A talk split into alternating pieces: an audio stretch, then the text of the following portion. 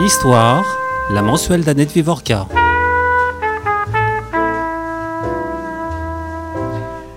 Fuir en Suisse. Cette option de salut apparaît presque comme une évidence.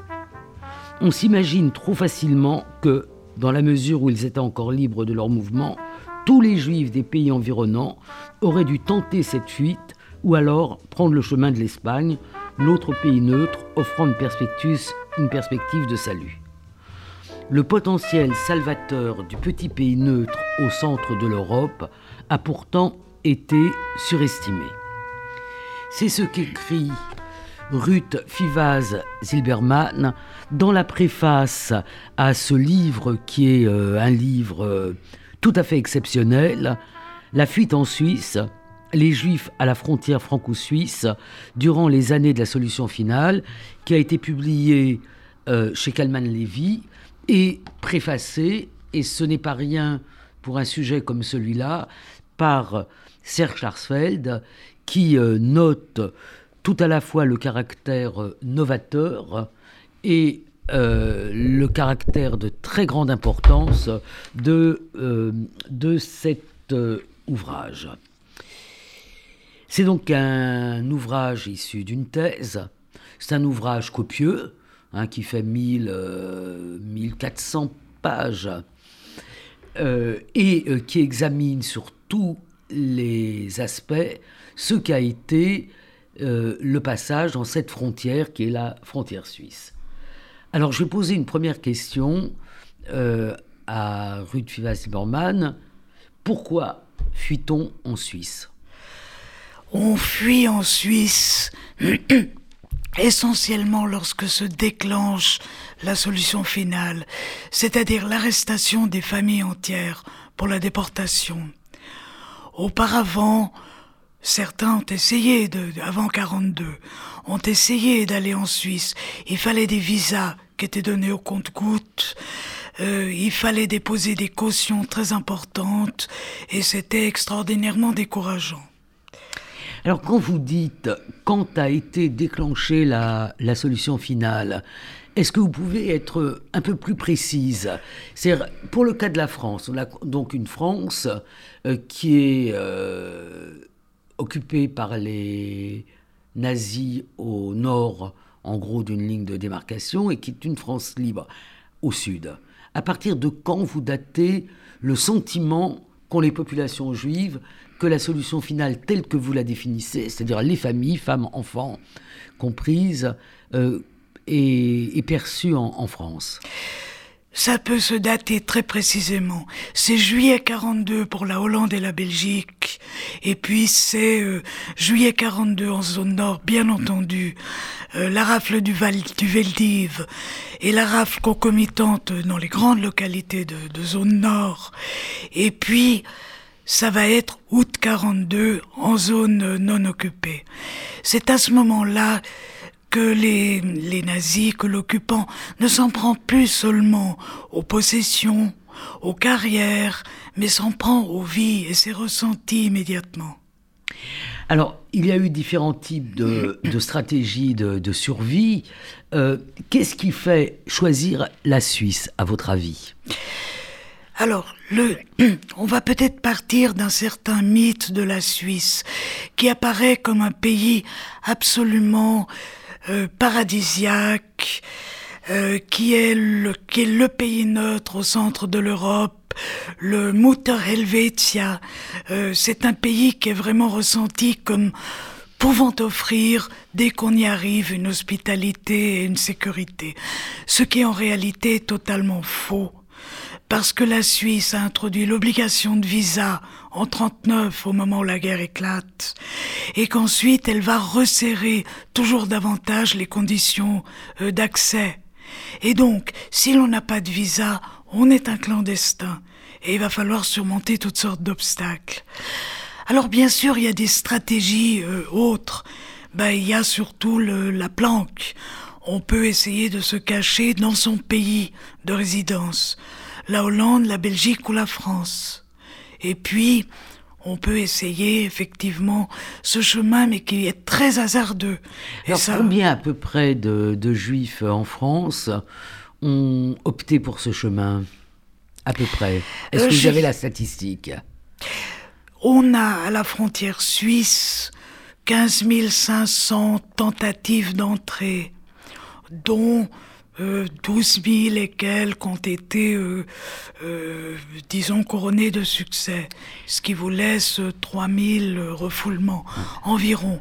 Mais en amont, on ne sait pas exactement combien de juifs ont quitté la Hollande et la Belgique dans l'intention ferme de se rendre en Suisse, avec des filières qui étaient payées pour cela et qui se sont fait arrêter en route.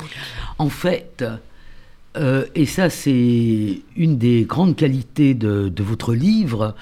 Vous ne vous contentez pas d'avoir le nez sur la frontière, c'est-à-dire sur ceux qui sont euh, soit refoulés, euh, vous venez de nous dire que c'était à peu près 3000, soit qui passent, donc à peu près 12 000, hein, c'est ça, 12 000 qui réussissent à passer la frontière et et qui pourront passer les années de guerre, les années de guerre qui restent euh, en Suisse, mais euh, vous montrez que en fait, il faut déjà arriver en Suisse.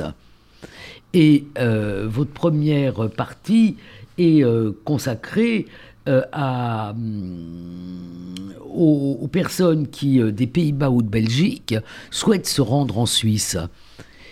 Qu'est-ce qu'il faut faire pour, pour passer des Pays-Bas en Suisse, par exemple?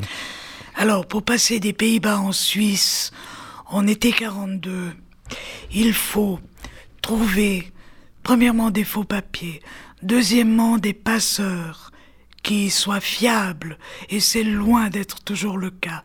Et troisièmement, il faut disposer de grosses sommes d'argent, parce que les passeurs se font payer extrêmement cher. On a l'exemple d'une famille c'était des banquiers, heureusement. S'appelaient Van Dancy. Ils sont partis de Rotterdam euh, en, été, euh, en été 42. Ils sont partis en juin ou en juillet 42 de Rotterdam. Ils étaient euh, quatre adultes. Ils ont payé pour arriver jusqu'en France non occupée 600 000 francs français. Le salaire d'ouvrier à l'époque, c'est 1800 francs français. Donc, peut imaginer. Et une fois qu'ils arrivent dans les environs de Lyon, ils sont pas encore en sécurité, puisque la grande, ce qu'on appelait les rafles, du gouvernement de Vichy éclate à ce moment-là. Et donc, ils doivent payer encore beaucoup d'argent pour pouvoir finalement passer en Suisse. Et ils réussissent. Mais ça vous donne un exemple. C'est d'ailleurs votre méthode, en fait. C'est-à-dire que d'un côté, euh, vous racontez euh, la, grande histoire, enfin si je puis m'exprimer ainsi, mais euh, vous le faites en multipliant les récits de vie, ce qui rend la lecture de ce livre très très vivante et particulièrement intéressante. Alors qu'est-ce qui les pousse à passer en Suisse? Donc ils pensent que c'est en Suisse qu'il y aura le, le salut, qu'ils seront sauvés. oui, Disons que s'ils arrivent à se faire accepter, bon, on peut pas le savoir en 42. La Suisse, les Suisses ont eu très peur d'être envahis et ça n'était pas une crainte vaine. Mais enfin, c'était un îlot euh, de neutralité, de paix au centre de l'Europe. Donc on essayait.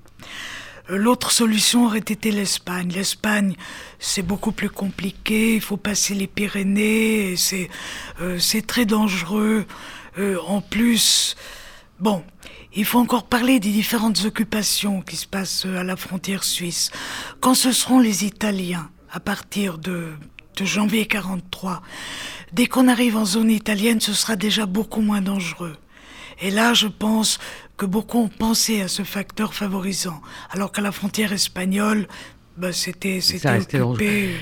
Alors, toute la guerre. enfin, vous faites beaucoup de tableaux euh, statistiques et euh, on, s'aperçoit en vous lisant, ou plutôt on, apprend en vous lisant, que euh, il y a une grande, une première poussée de, de passage euh, qui suit effectivement ce que vous avez dit tout à l'heure, c'est-à-dire à la fois les, la rafle du Veldiv, enfin les arrestations de, la solution finale, et euh, vous avez bien noté que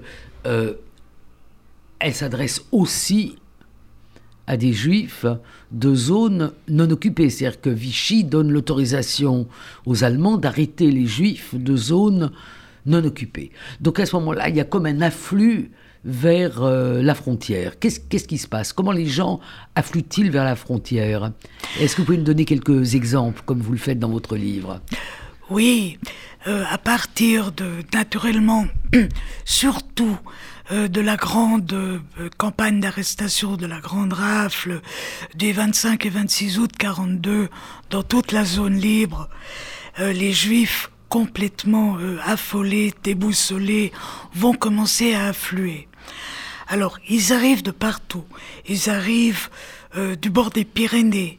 Ils arrivent de Lyon, de Marseille. Ils arrivent de Toulouse. Ils arrivent absolument de partout. Euh, il se confie à des, il se fie à des passeurs qu'il rencontre dans des cafés. Et là aussi, il va y avoir des sommes absolument astronomiques qui sont dépensées. Alors, pour vous donner par exemple l'exemple d'une famille qui est arrivée de Pau, euh, c'était des juifs réfugiés à Pau, ils avaient le statut de réfugiés euh, sous, sous Pétain, je veux dire, ils étaient légalement enregistrés à Pau. Le mari se fait arrêter à la rafle, la grande rafle des 25-26 août. La femme est là avec deux filles, sont au lycée, euh, deux, adolescentes. Elle arrive à contacter des, une filière de passeurs qui vont les amener par des étapes via Lyon euh, jusqu'à Annemasse. Annemasse, c'est une autre personne qui les prend en charge et qui va les convoyer jusqu'à la frontière. Elles arrivent euh, dans, un, dans un endroit qui s'appelle Collonges sous Salève. C'est à côté d'où j'habite actuellement d'ailleurs. Et là, elles vont, elles vont leur dire, écoutez, c'est là, vous passez sous les barbelés, vous glissez sous les barbelés, euh, vous avancez, vous courez, vous courez, et puis tout droit, c'est Genève. Alors ces trois pauvres femmes, euh, complètement affolées, se passent sous les barbelés, se précipitent seulement la passeuse était très mal renseignée sur la géographie, et puis les pauvres femmes n'y connaissaient absolument rien, il faisait nuit. Et elles traversent un ruisseau, et malheureusement, de l'autre côté du ruisseau, c'est de nouveau la France. Et là, elles se font arrêter, toutes les trois. Et qu'est-ce qui leur arrive L'aînée des filles, la mère et la fille cadette sont immédiatement arrêtées. Elles partent pour Rivesaltes qu'est l'antichambre de Drancy et la déportation, mais la fille aînée réussit à s'échapper et à repasser la fameuse petite rivière et à passer en Suisse.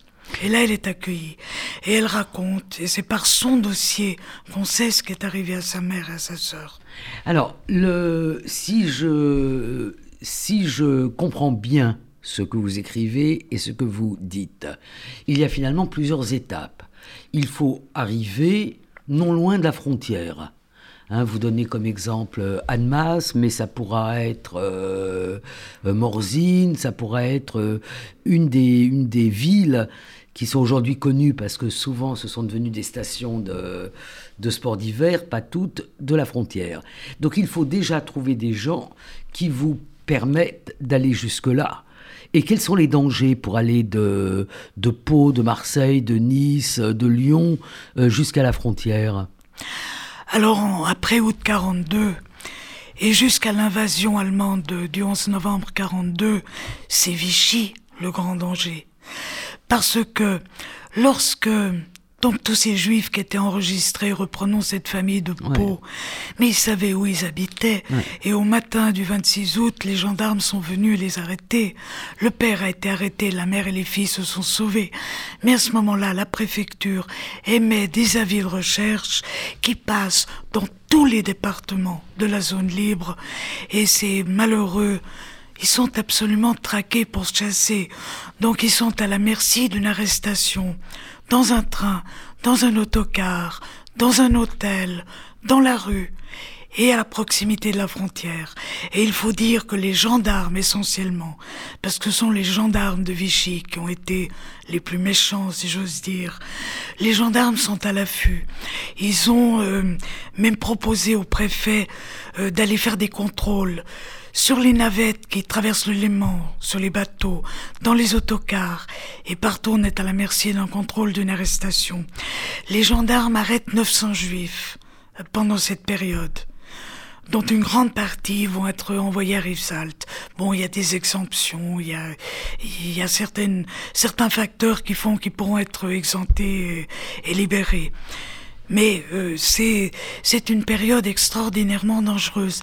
Et plus on se rapproche de la frontière suisse, plus elle est dangereuse. Donc les dangers ne viennent pas du côté, ne viennent pas nécessairement du côté suisse.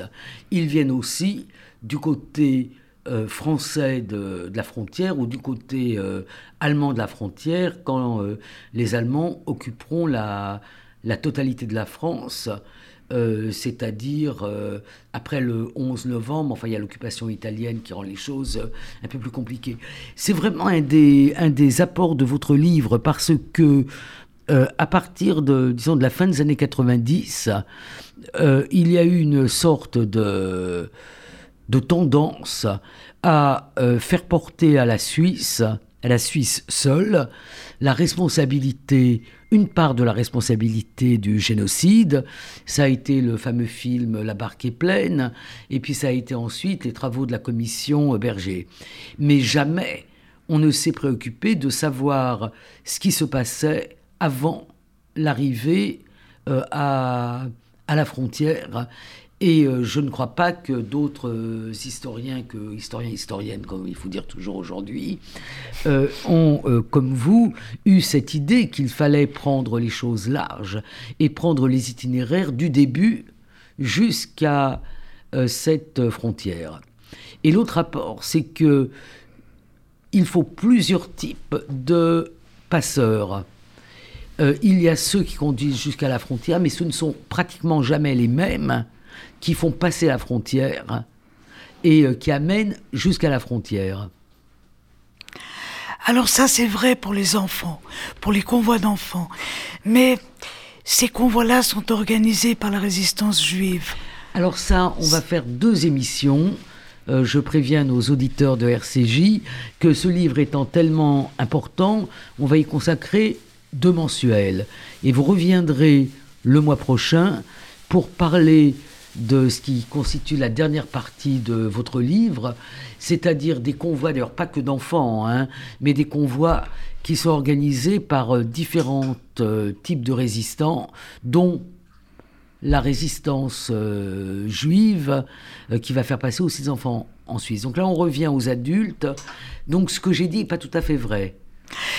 il y a des filières qui prennent les gens en charge en Hollande ou en Belgique jusqu'à la, à travers, rendez-vous compte combien de frontières il y a à, passer, à travers la frontière de Hollande en Belgique, puis de Belgique en France, puis la ligne de démarcation pour ceux qui passent en zone sud.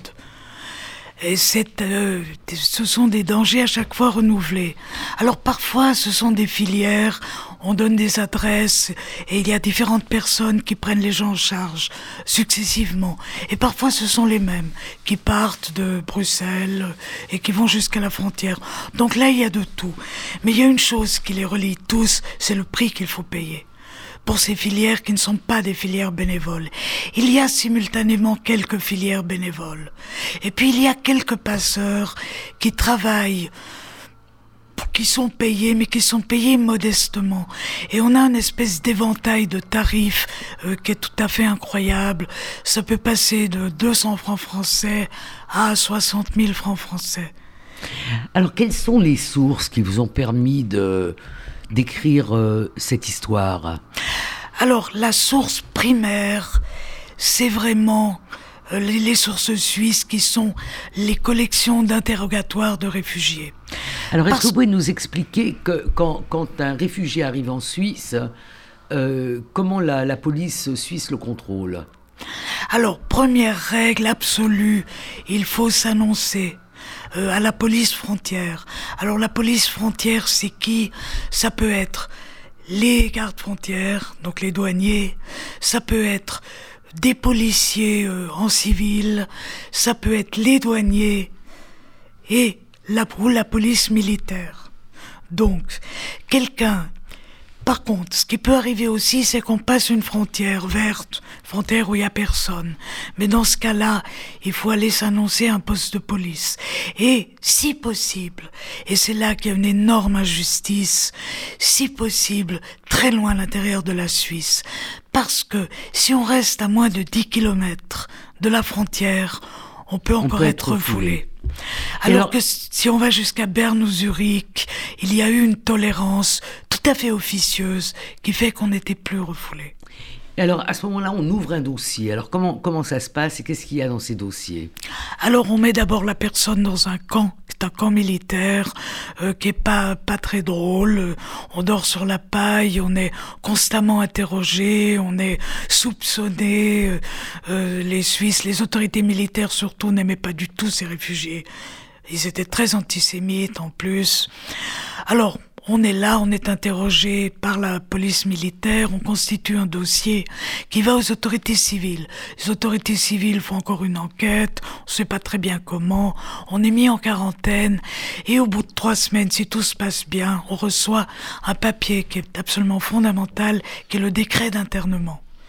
Et là, à partir de là, on est sauvé. Quand on a le décret d'internement, on peut rester en Suisse jusqu'à la fin de la guerre. À partir de là, bon, bah, certains font des, semaines et des mois de camps militaires euh, euh, pas très agréables, d'autres vont, des camps, vont dans des camps de travail, et puis d'autres qui ont des familles en Suisse arrivent à se faire libérer. Oui, mais ma question portait sur les dossiers. Parce que vous avez commencé à dire qu'il y avait une sorte de, de récit autobiographique dans, dans, les dossiers. oui, parfaitement. Alors, qui fait ces dossiers? Comment et qu'est-ce qu'il y a dedans? Alors, je suis un peu hypocrite parce que nous sommes allés ensemble à Berne et euh, vous m'avez coaché pour que je regarde un certain nombre de dossiers qui m'intéressaient. Donc, je fais un peu. Euh, un peu l'imbécile. Vous avez tout à fait raison. C'est d'ailleurs une source passionnante parce que toutes les histoires de ces, de ces juifs sont là-dedans. Alors, alors racontez-nous quand, on ouvre un dossier, comment ça se présente Alors il y a des dossiers un peu différents à Genève et à Berne. Quand on passe par Genève, ce qui est le cas de 10 000 sur les, sur les 15 000, hein, c'était la grosse majorité, ils sont interrogés d'abord par les douaniers, et alors là, c'est très intéressant parce que les douaniers notent le coin, le, lieu exact, la borne frontière où ils ont passé. Ce qui permet de reconstituer euh, des groupes qui passent ensemble et puis de voir, puis d'aller voir, d'aller voir sur place. Et ça, c'est toujours très, très instructif. Après, ils sont interrogés euh, par les gendarmes civils qui prennent les, euh, les, les comment on appelle ça, les pères et mères, etc. Vous avez tout le tout le pédigré. l'état civil. Voilà, tout l'état civil, etc. Et enfin, ils sont interrogés par la police militaire. À Genève, ce sont les militaires qui donnent le ton. Et ce sont les militaires qui vont décider qui on accueille et qui on refoule. Parce qu'on peut encore être mmh. foulé après mmh. avoir été interrogé. Et là, on doit décliner euh, tout son, toute sa biographie où on a fait où on est né, on a fait ses études, on a fait ses écoles, ses études, quel métier on a exercé, et puis surtout pourquoi on est parti? On leur pose toujours la question, mais enfin pourquoi vous avez fui chez vous? Comme si au, cinq millième interrogatoire, ils n'avaient pas encore compris. Oh, je crois que jusqu'à la fin, ils n'ont pas vraiment compris. Puis ils n'étaient pas très instruits, ni ces douaniers, ni ces policiers. Enfin, en tout cas, dans les dossiers de Berne, les récits autobiographiques sont écrits de la main du, du, du réfugié, enfin du fugitif. Non, non, euh, c'est vraiment un interrogatoire de police. Ils sont tapés, le, le, réfugié est interrogé, c'est un militaire qui tape. Hmm. C'est un militaire qui tape, puis après, comme un interrogatoire judiciaire, il doit signer. Et puis il y a parfois des bifures. Quand le, le troufion s'est trompé, ben, il biffe. Euh, non, j'étais pas euh, épicier, j'étais maroquinier. Enfin, des trucs comme ça. Et après, il signe. Hmm. Et voilà. Alors, est-ce que tous ces interrogatoires disent la stricte vérité pas toujours, toujours, toujours. Euh, mais enfin, ça nous apprend remarqué quand même règle générale, ils disaient ne pas connaître leur passeur, ne pas connaître la filière. Et euh, c'est quand même pas des interrogatoires musclés. C'est-à-dire qu'on n'exige pas d'eux qu'ils disent une vérité. euh, Non, ça n'est pas musclé. Euh, on essaye de savoir qui sont les passeurs. Bien entendu, quand un passeur prend quelqu'un en charge, il lui fait euh, promettre solennellement de ne pas donner son nom. Et ils ont une très bonne raison. Bon, d'abord pour ne pas être euh, inquiétés eux, mais aussi parce que ce passeur pourrait très bien servir à passer le reste de la famille un peu plus tard. Et donc on va jamais dénoncer. Puis attention, il y a encore quelque chose qu'il faut absolument préciser, c'est que la Suisse était plus ou moins d'accord d'accueillir un certain nombre de personnes, selon certains critères, notamment d'être arrivé jusqu'au cœur de la Suisse. Et puis un peu plus tard, ce sera euh, d'être un vieux, un senior, ou d'être un adolescent, ou d'être euh, un membre d'une famille euh, avec un enfant de moins de 6 ans. Mais les passeurs étaient criminalisés absolument. Donc, si on arrivait à arrêter un passeur qui par malheur aurait voulu aller jusque au-delà de la frontière, il était arrêté, puis faisait plusieurs mois de prison en Suisse, passé devant la justice militaire. Il y en Mais a ce que vous avez ont- raconté sur euh, ces trois filles, dont une seule finalement a réussi à gagner la Suisse, euh, on le retrouve quand même dans beaucoup de récits. C'est-à-dire beaucoup de récits montrent que les passeurs les laissent à la frontière et leur indiquent euh, la direction de, de la Suisse et que la dernière partie du périple se fait finalement euh, tout seul, sans, sans passeur. C'est le sentiment que j'ai eu en lisant les, les récits de, de passage que, que vous faites. Oui, c'est tout à fait vrai. Alors à quelle distance Ça dépend entièrement des endroits de passage? Euh, il y a une route, toujours sur le canton de Genève, euh, qui longe la frontière. Et il y a eu beaucoup de passages par là. Et du côté suisse, il y a des bois. Alors le passeur arrivait là, il disait traversez vite la route, enfoncez-vous dans la forêt, euh, 300 mètres plus loin vous avez le poste frontière, vous êtes à l'abri des arbres. Ça c'était pas très très très dangereux. Parfois Et c'était beaucoup temps, plus c'était difficile. pas très difficile parce qu'il n'y avait pas de, on n'était pas dans la montagne là, du côté de, de Genève. On n'était pas dans la montagne, mais c'est pas si plat que ça quand vous regardez les ruisseaux qui bordent la frontière genevoise. Euh, bah, il y a des sacrés talus. Notamment, bon, on reparlera des enfants, mais je le dis à cause du talus. Euh, à Fossard, il y a un talus très, euh, très raide. Et quand les enfants arrivent, d'abord ils doivent traverser un ruisseau qui s'appelle le Foron, qui à l'époque euh, charriait beaucoup plus d'eau que maintenant.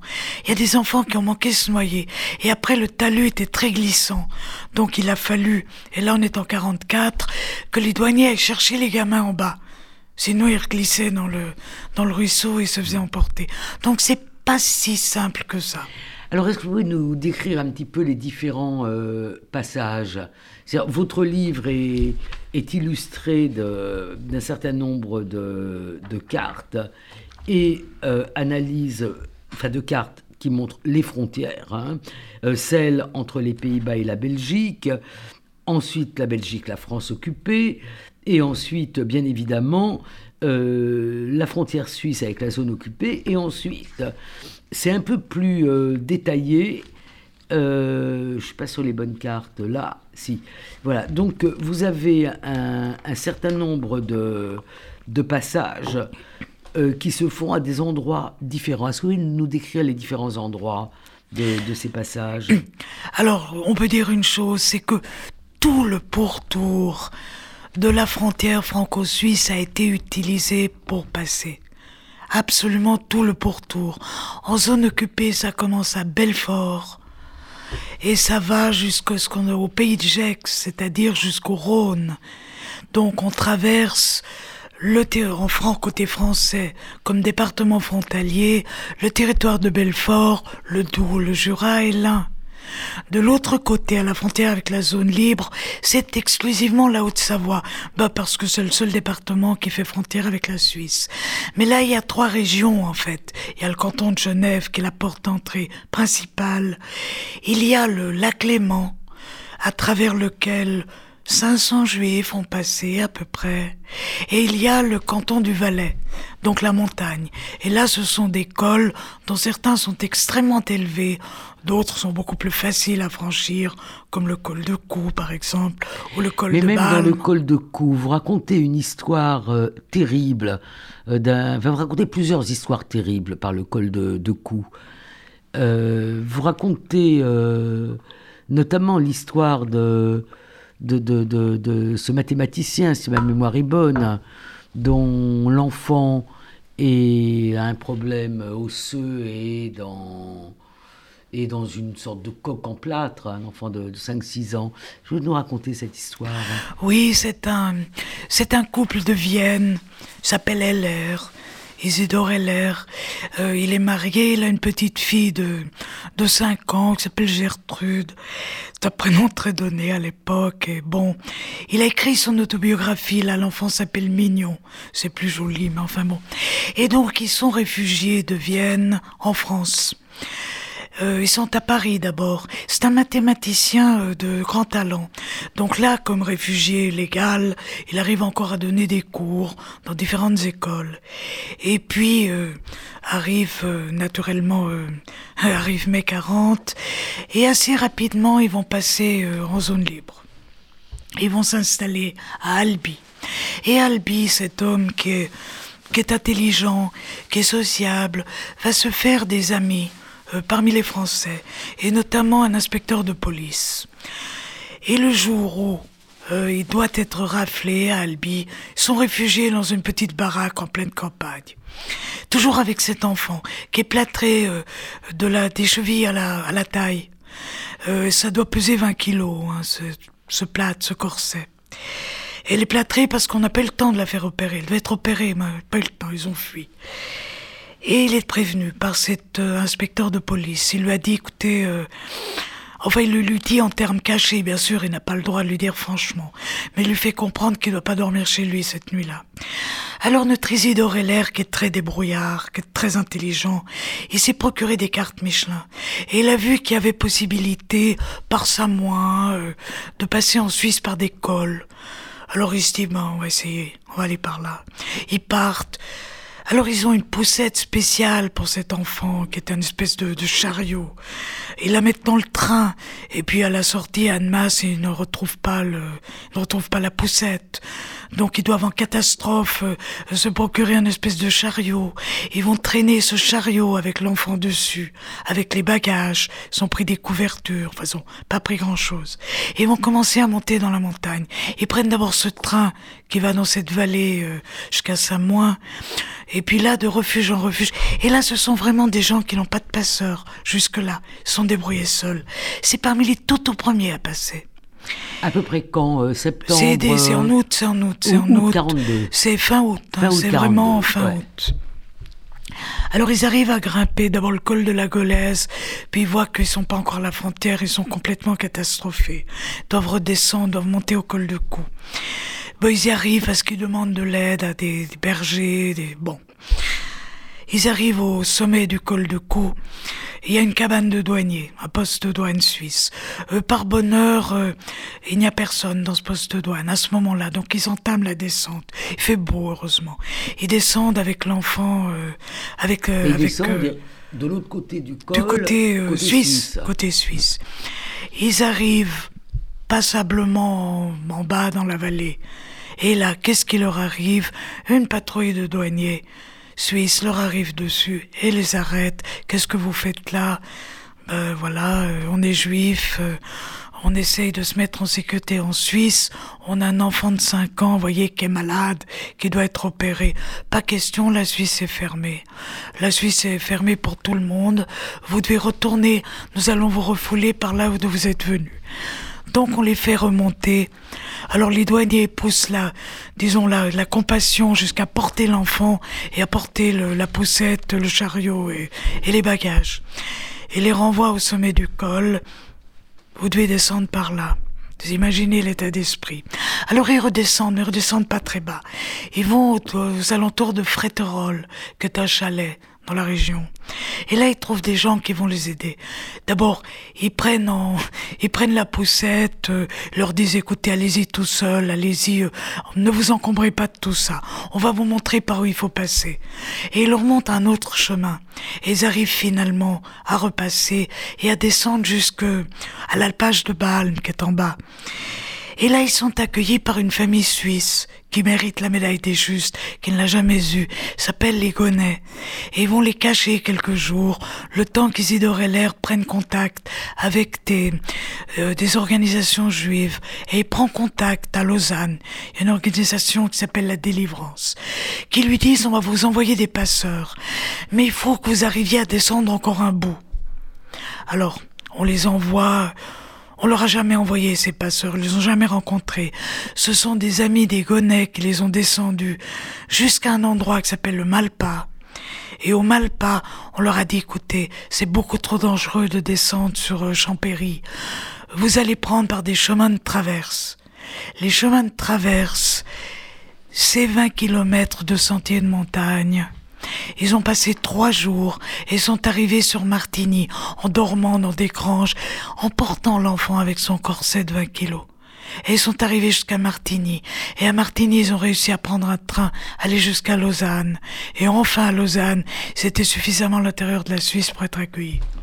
Et l'histoire se termine bien parce que la petite fille est opérée en Suisse. Alors, il nous reste euh, plus beaucoup de temps, mais euh, vous, me donnez l'occasion de poser la question de l'attitude des autorités suisses, elles sont diverses, par rapport à cette question de, passage. Euh, vous êtes, euh, et Klarsfeld, j'appelle Klarsfeld à la rescousse, hein, et Klarsfeld vous donne raison, vous êtes beaucoup plus nuancé euh, sur la question de l'attitude euh, des autorités, notamment du fameux Rothmund, qu'on l'a été, euh, disons, à la fin des années 90, début des années 2000, quand il y a eu cette commission Berger. Est-ce que vous pouvez essayer de nous résumer un peu quelle a été l'attitude des, des autorités suisses? Oui, alors en fait, il y a une politique officielle qui est la simple suite, la politique d'immigration, c'est soit on a un visa, soit on n'entre pas. Et tout étranger sans visa est refoulé. Et puis il y a une politique officieuse, pragmatique, qui est plus ouverte, qui n'est pas complètement ouverte, mais qui ménage des portes d'entrée. Et là aussi, il y a euh, des choses que la commission Berger n'a pas vues, qui s'est d'ailleurs très peu occupée de la question des réfugiés, entre parenthèses. Elle s'est occupée des trafics d'or, de devises, toutes les questions économiques sur lesquelles je ne me suis pas penché. sur la question des réfugiés, j'ai travaillé euh, sur des archives qu'ils n'ont jamais vues. Euh, notamment toutes les archives qui ne sont pas à l'intérieur de la Suisse. Parce que quand on étudie une frontière, il me semble que l'essentiel, c'est quand même de se pencher sur ce qu'il y a de l'autre côté. Donc, la politique pragmatique, au fond, été la suivante. Pourquoi d'abord est-ce qu'on qu'est-ce qu'il y a une politique pragmatique? Parce qu'il y a, et ça on ne l'a pas assez dit non plus, un mouvement d'opinion en Suisse qui est favorable aux réfugiés. Et c'est un mouvement sur des bases à la fois chrétiennes, protestantes. En somme, la Providence nous a préservé de la guerre, il faut être généreux. Et puis des bases humanistes, parce que euh, certains qui ne sont, euh, euh, disons, pas de la mouvance confessionnelle, certains politiciens, soit de gauche, socialistes, soit libéraux, ont chanté la même chanson aux autorités en disant vous ne pouvez pas, vous ne pouvez pas vous montrer aussi dur. A un député qui a dit est-ce que nous devons être durs par avance? Il nous est rien arrivé jusqu'à maintenant. Nous avons été préservés, mais est-ce que nous devons nous montrer durs de manière euh, provisionnelle. Non, laissons entrer qui nous pouvons laisser entrer. Et il faut bien dire que la barque était loin d'être pleine. Ça, la barque est pleine, c'est la doctrine. Après, la pratique, elle est plus ouverte.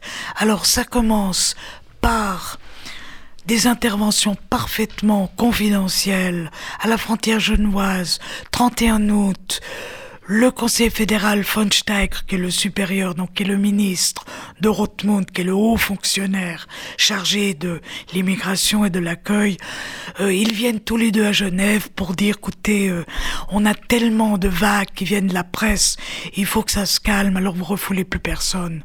Et surtout, vous remettez personne aux Allemands, parce qu'il y a eu des remises aux Allemands. Donc ça commence comme ça. Après, Et on est en, quelle période là? Août, août 42. Août 42. 42. Donc, au début de cette euh, vague euh, qui suit les arrestations. Oui, oui, oui. Il y a eu des remises. Mm. À Genève, il y a eu une remise catastrophique euh, côté Pays. Les Allemands mm. n'avaient rien demandé. les militaires suisses ont remis trois hommes. Bon. Donc, alors ça se fait officieusement. Mais alors attention, Berne à ce moment-là, le gouvernement civil, il est plus ouvert, plus pragmatique, mais à la frontière, les militaires, ils vont tout essayer pour bloquer. Et donc chaque personne qu'ils soupçonnent, on ne sait pas pourquoi, d'être un espion, Dieu sait quoi, qu'il ne revient pas, ils vont quand même refouler. Et là, il y a les évadés des GTE qui vont être refoulés c'est-à-dire Les groupements de travailleurs étrangers qui se sont évadés euh, les 18-20 août quand ils ont été raflés.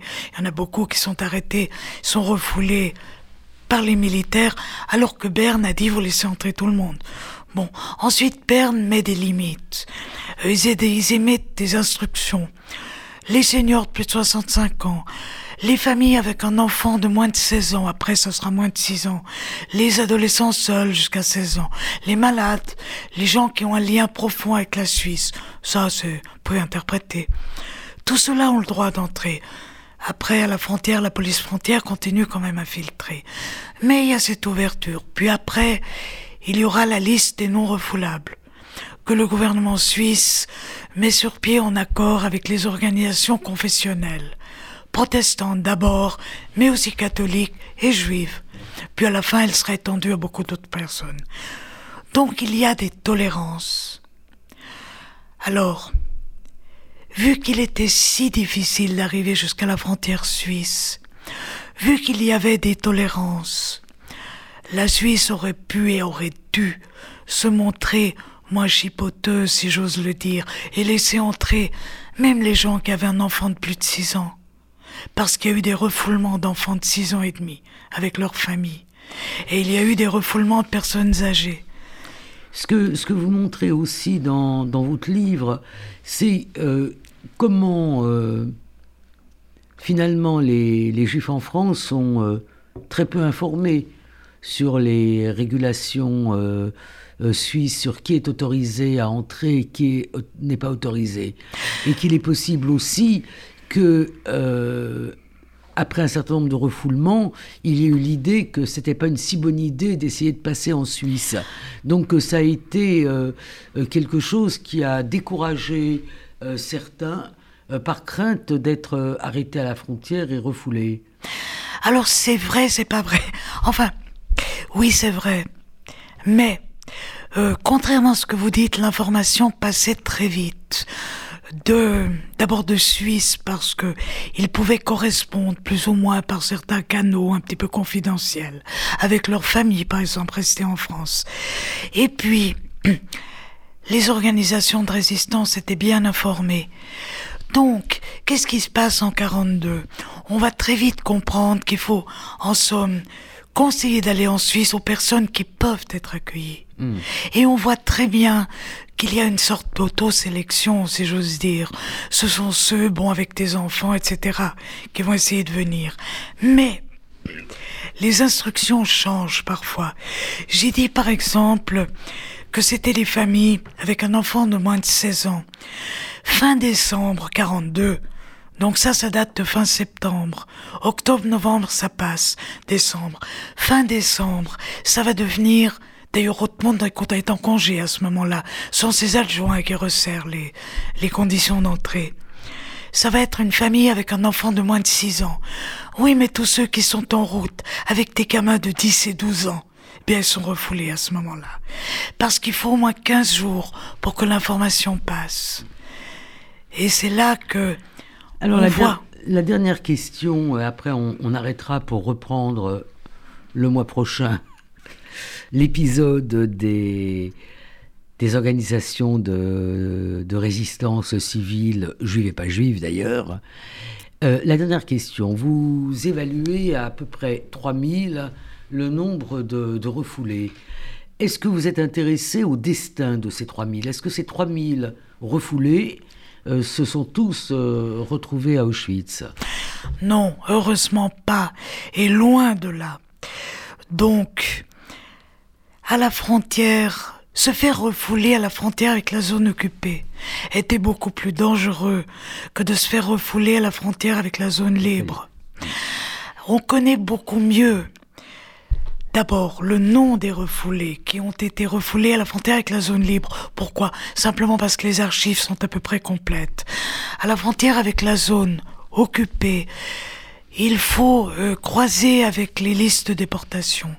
Et là, on ne peut pas savoir si la personne arrêtée à Besançon a été refoulée ou a été arrêtée avant la frontière. Mais je pense qu'une estimation raisonnable de, du taux de refoulement à la frontière avec la zone occupée, c'est 50% de risque, malheureusement, d'être déporté. À la frontière avec la zone non occupée, puis zone sud, puis il y a tout l'épisode la, de l'occupation italienne où c'est beaucoup moins dangereux.